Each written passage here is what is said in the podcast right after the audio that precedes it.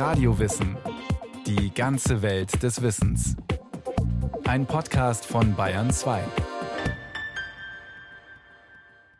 Fast 2000 Satelliten kreisen derzeit um die Erde. Wie funktioniert so ein Satellit überhaupt? Wozu braucht man ihn?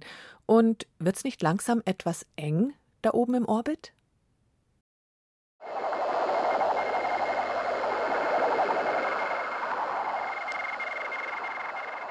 Töne auf den Frequenzen von 20 und 40 Megahertz. Das vermutlich folgenreichste Piepsen in der Geschichte der Menschheit. Am 4. Oktober 1957 schießt die Sowjetunion Sputnik ins All und katapultiert die Menschheit in das Raumfahrtzeitalter. Sputnik 1 ist knapp 84 Kilo schwer und etwas größer als ein Medizinball. Vier Antennen stehen von dem kugeligen Kunstmond ab. Sein Piepsen für einen sowjetischen Forscher ist das vermutlich Musik in den Ohren. Für die USA hingegen ist Sputniks Piep, Piep, Piep ein Schock. Ausgerechnet dem kommunistischen Erzfeind ist es gelungen, einen künstlichen Satelliten in die Erdumlaufbahn zu befördern.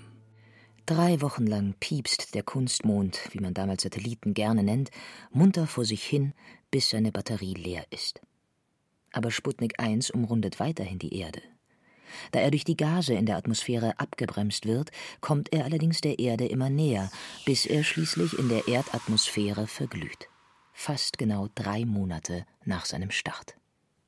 Eine technische Meisterleistung, sagt Martin Langer vom Lehrstuhl für Raumfahrttechnik der TU München. Mobiltelefone, Computer, die gesamte Elektronik, die uns umgibt, ist ja mehr oder weniger normal für uns. Wir benutzen unser Handy, unseren Computer tagtäglich stundenlang und beachten eigentlich gar nicht mehr, was im Inneren drinnen steckt, was der eigentlich funktionsfähig macht. Damals hat es die ganze Technologie noch nicht so gegeben. Man muss sich nur anschauen, wie die Computertechnologie in den 50er und 60er Jahren ausgesehen hat. Das waren ja nicht nur Raumgröße, sondern gebäudegroße Rechneranlagen.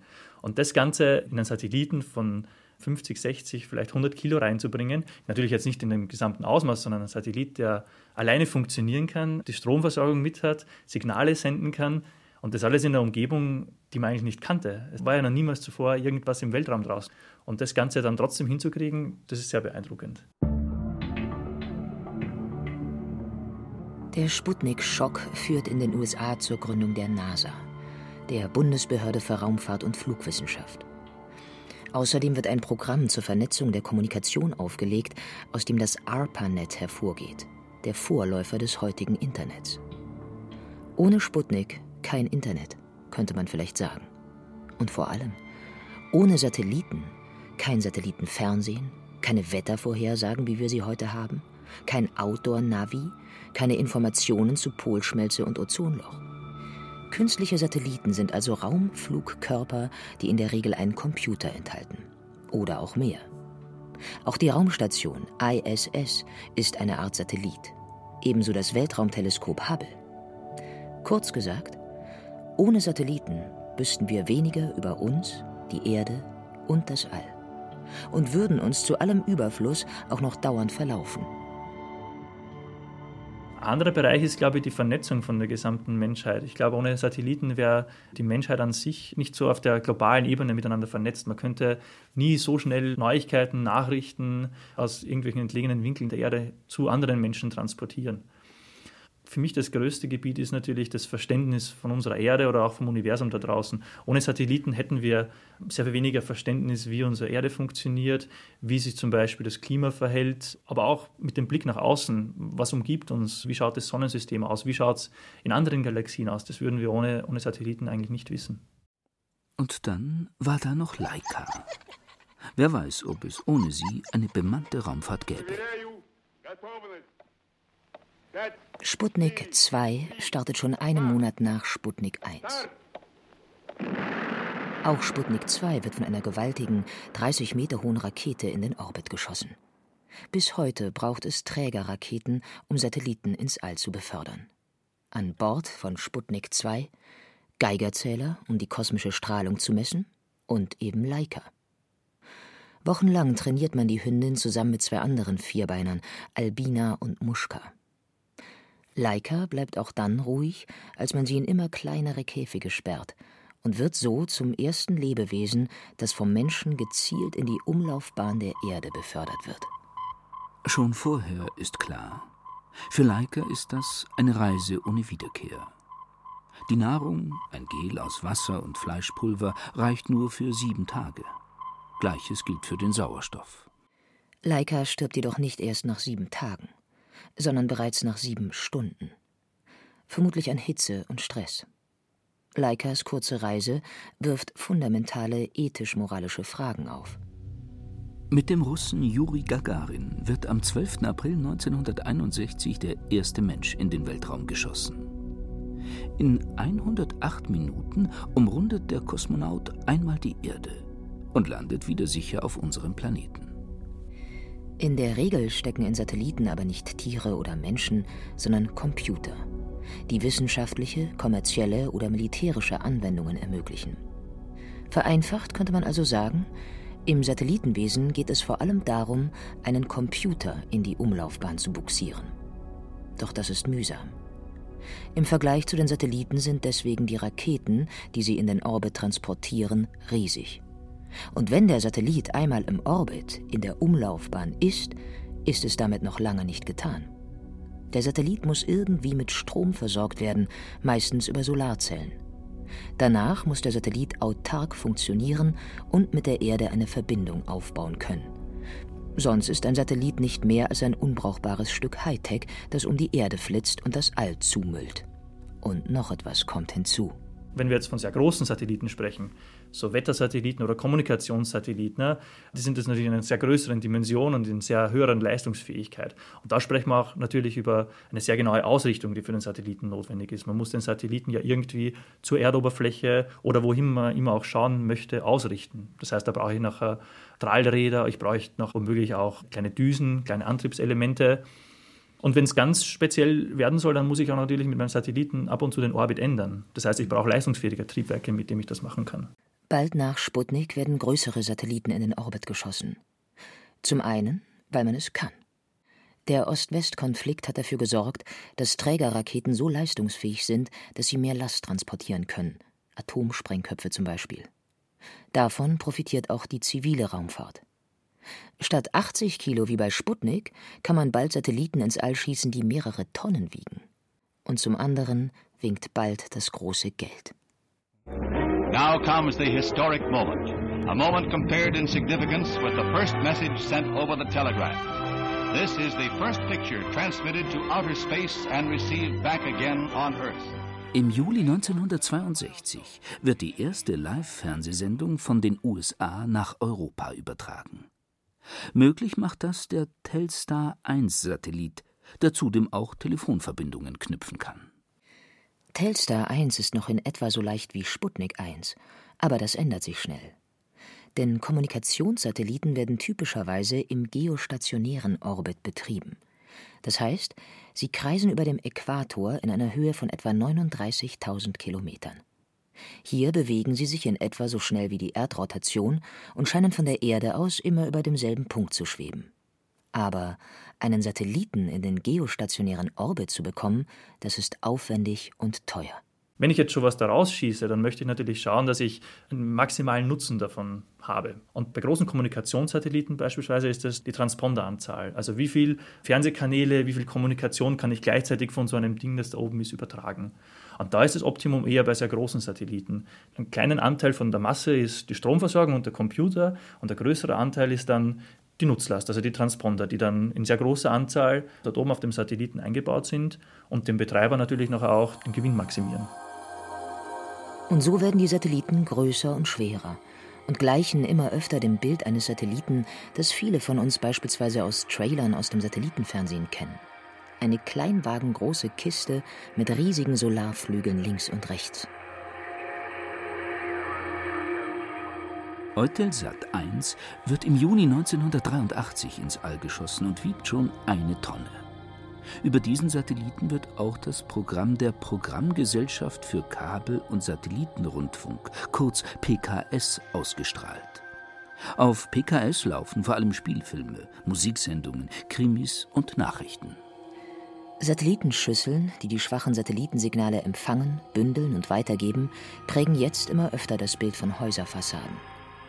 Raumfahrt im Allgemeinen und Satelliten im Besonderen sind bis in die 1980er vielleicht ein wenig das, was Smartphones, Drohnen und Virtual Reality heute sind.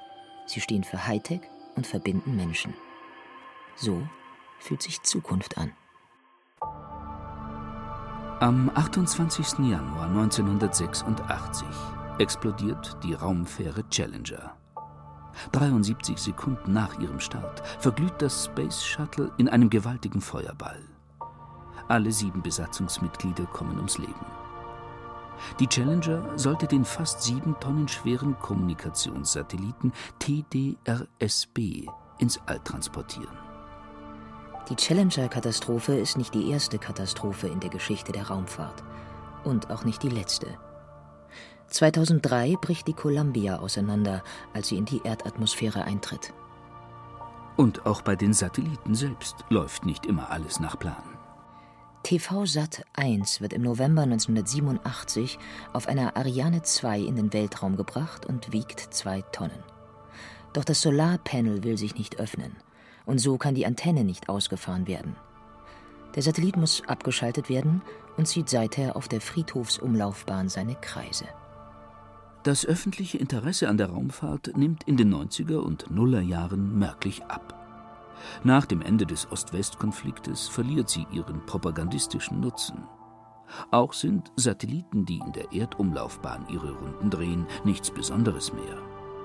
Und möglicherweise sorgt die rasante Verbreitung des Internets dafür, dass man sich eher in den virtuellen Raum, den Cyberspace, begibt, um in Welten vorzudringen, die nie ein Mensch zuvor gesehen hat. Mittlerweile aber boomt die Raumfahrt wieder und auch die Satellitentechnologie. Das hat einerseits mit populären Astronauten wie Chris Hadfield oder Alexander Gerst zu tun und andererseits mit interessanten Raumfahrtzielen, etwa dem Mars. Aber für den Boom verantwortlich sind auch ganz neue Player. Das private Raumfahrtunternehmen SpaceX hat erfolgreich eine neue Weltraumrakete getestet. Sie hob gestern vom US Space Center in Cape Canaveral in Florida ab. Die Rakete ist auch für den Transport bemannter Weltraummissionen ins All gedacht. Die beiden äußeren Antriebsraketen kehrten später planmäßig zur Erde zurück. Die Landung eines weiteren Antriebsteils auf einer Schwimmplattform missglückte. Im Juli 2017 wird in Florida vom Kennedy Space Center aus der 6,8 Tonnen schwere Kommunikationssatellit Intelsat 35E in den Weltraum geschossen. Das Besondere? Die Trägerrakete kommt nicht von der US-amerikanischen NASA, der europäischen ESA oder einer anderen staatlichen Raumfahrtbehörde. Stattdessen handelt es sich um die Schwerlastrakete Falcon 9, die von der Firma SpaceX gebaut wird. Der Firma des exzentrischen Multimilliardärs Elon Musk. New Space wird die Bewegung von privaten Weltraumunternehmungen genannt. Und Elon Musk ist nur das bekannteste Gesicht dieser Entwicklung. Was wir hier in den letzten Jahren sehr stark beobachten, ist, dass die Raumfahrt mehr oder weniger immer mehr in der kommerziellen Schiene angekommen ist. Die Raumfahrt war lange Zeit von Staaten ausgehend. Das hat sich jetzt in den letzten Jahren geändert. Da gibt es eine Strömung aus den Vereinigten Staaten, die nennt sich New Space. Und das bedeutet, dass immer mehr private Akteure das Feld betreten und, und Missionen fliegen wollen, die einen kommerziellen Nutzen haben oder irgendeinen anderen Nutzen, den die manchmal Milliardäre, die dahinter stecken, finanzieren wollen. Wenn SpaceX einen Satelliten oder einen Tesla ins All schießt, dann sind das gigantische Medienereignisse, bei denen Millionen Menschen auf der ganzen Welt mitfiebern. Kaum etwas holt mehr Leute an einen YouTube-Livestream als die Landung einer wiederverwendbaren SpaceX-Rakete. Die privaten Raumfahrer konkurrieren untereinander und versuchen sich zu übertrumpfen. Dabei spielen Satelliten eine ziemlich prominente Rolle. Amazon-Chef Jeff Bezos etwa möchte über 3000 Satelliten in den Orbit schießen, die in unterschiedlicher Höhe um die Erde flitzen sollen. Der Grund? Das Online-Kaufhaus will mit seiner Satellitenflotte den Planeten mit Internet versorgen. Angeblich würde der Konzern so 95 Prozent der Weltbevölkerung erreichen. An einer ähnlichen Flotte arbeitet auch der Flugzeughersteller Airbus gemeinsam mit verschiedenen Partnern.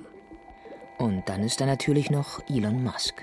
Er möchte nicht 3000, 4000, 5000 oder 10.000 Satelliten ins All schießen. Nein. Elon Musk möchte fast 12.000 Satelliten ins All schießen. Starlink heißt dieses Projekt, das bis 2027 abgeschlossen sein soll. Es gibt so einen netten Spruch von Elon Musk, wie man am besten in der Raumfahrt Millionär wird. Man wird am besten Millionär, indem man vorher Milliardär ist und, und sozusagen Geld verprasst in der Raumfahrt. Aber diese Entwicklung, die, die, sehen wir auch. Und mit Jeff Bezos und mit Elon Musk gibt es da zwei Milliardäre, die sehr viel Geld in die Raumfahrt stecken. Und sehr viele Firmen, so wie Amazon, SpaceX, Google, Facebook gibt es Gerüchte, Apple gibt es Gerüchte, betreten das Feld. Und es geht einfach darum, diese eine Milliarde an Menschen, die derzeit nicht stabilen Zugang zum Internet hat, mit dem Rest der Welt zu vernetzen. Also an und für sich ein gutes Ziel, Natürlich ist da das kommerzielle Interesse dahinter. Wer das als erstes schafft, und sei es jetzt über Ballons, über Drohnen oder über Satelliten, der wird in diesen einen Milliarde Menschenmarkt eindringen können und wird dort möglicherweise sehr großen kommerziellen Erfolg haben können. Aber gleichzeitig ist natürlich für uns erschreckend, diese Ankündigungen tagtäglich zu beobachten. Der eine Milliardär möchte 10.000 Satelliten schießen, der andere 5.000, der nächste 2.000 und da fragt man sich natürlich, wo das Ganze hinführen soll und ob da das Thema Weltraummüll auch irgendwie Beachtung findet oder vielleicht hinter den kommerziellen Interessen momentan sehr weit hinten angestellt wird. Mittlerweile wurden die ersten 60 Satelliten in den Orbit geschossen. Rasch sollen es mehr werden. Die Frage ist, ob es dann nicht langsam etwas eng wird im Orbit. Mit eng darf man sich nicht vorstellen, dass da Wolken voller Trümmer rund um die Erde verteilt sind. Das Weltall an sich ist schon riesig und der Platz zwischen Teile ist schon sehr groß. Man spricht dann bei eng von einer gewissen Kollisionswahrscheinlichkeit, die eintreten kann. Und die hat man schon in Bereichen von so 800 bis 1200 Kilometer hoch in sehr großem Ausmaß. Und genau dorthin sollen aber diese großen Konstellationen für das Internet aus dem Weltall geschickt werden. Und wenn man sich jetzt überlegt, eine Satellitenkonstellation von 10.000 Satelliten und von denen funktionieren 5 oder 10 Prozent nicht, dann hat man auf einmal 500 oder 1000 Satelliten, die da oben herumschwirren und nicht funktionieren. Und nicht funktionieren heißt aber auch, nicht mehr kontrolliert werden können. Mhm. Das ist das große Problem am Weltraummüll. Regeln, um dem Problem Herr zu werden, gibt es. Es gibt die sogenannte Weltraumhaftung und das Weltraumhaftungsübereinkommen. Nur, die Regeln sind unverbindlich und schwer durchzusetzen. Momentan befinden sich um die 2000 Satelliten im Orbit. Aber die sind nicht das Problem. Wenn ich jetzt versuche, meinen Satelliten kontrolliert zum Deorbiten, das heißt kontrolliert verglühen zu lassen aus dem niederen Erdorbit, dann muss er zu dem Zeitpunkt ja noch funktionieren. Wenn er nicht mehr funktioniert, dann gibt es wenig, das ich jetzt schaffen kann, dass er noch deorbitet. Es sei denn mit irgendwelchen Zeitschalter oder mit irgendwelchen Totschaltern, die dann auslösen. Aber da hinkt die Technologie ein bisschen hinterher, dem, wo wir momentan sind. 2009 kollidierten erstmalig zwei Satelliten und wurden vollständig zerstört. Die größte Sorge der Forscher allerdings ist der sogenannte Kessler-Effekt. Darunter versteht man sowas wie Lawinen. Kleine Objekte treffen auf große Objekte und produzieren so wiederum kleine Objekte, die auf große Objekte treffen und so weiter. Natürlich denkt man längst darüber nach, wie man ein solches Szenario vermeiden kann etwa mit Hilfe von Netzen, die Weltraumschrott aus dem Orbit fischen oder mit Harpunen, mit denen man große Satelliten einfangen kann. Denn Lkw-große Satelliten verglühen nicht in der Atmosphäre.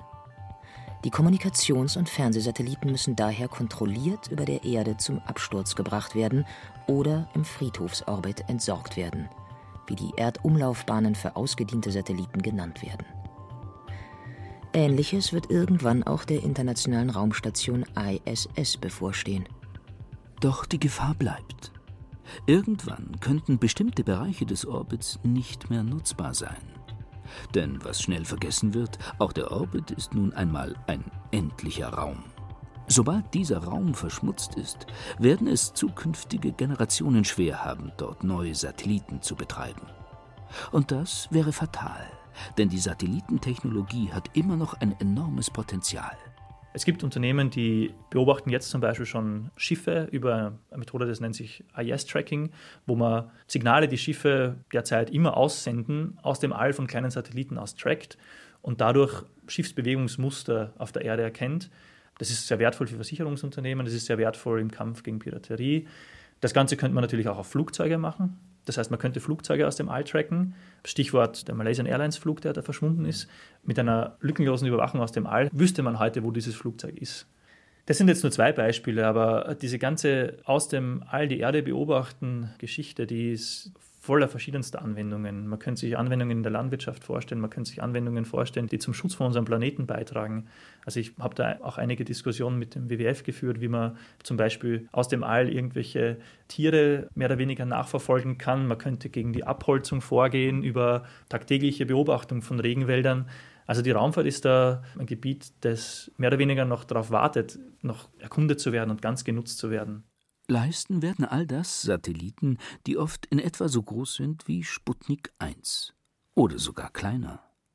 Manche sogenannte CubeSats sind etwa 10 mal 10 mal 10 Zentimeter groß, wiegen manchmal nur etwa ein Kilo und werden vor allem für die Forschung eingesetzt.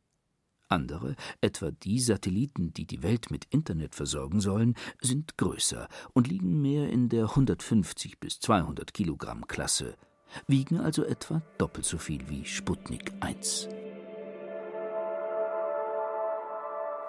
Zumindest was Größe und Masse angeht, sind heutige Satelliten dem sowjetischen Pionier nicht unähnlich. Und wie Sputnik auch werden sie uns dabei helfen, drängende Fragen zu beantworten. Zumindest dann, wenn wir sie lassen und dafür sorgen, dass auch Sputniks Erben einen Orbit vorfinden, in dem die Satelliten kollisionsfrei herumflitzen und vor sich hin piepsen können. Und noch so viel mehr.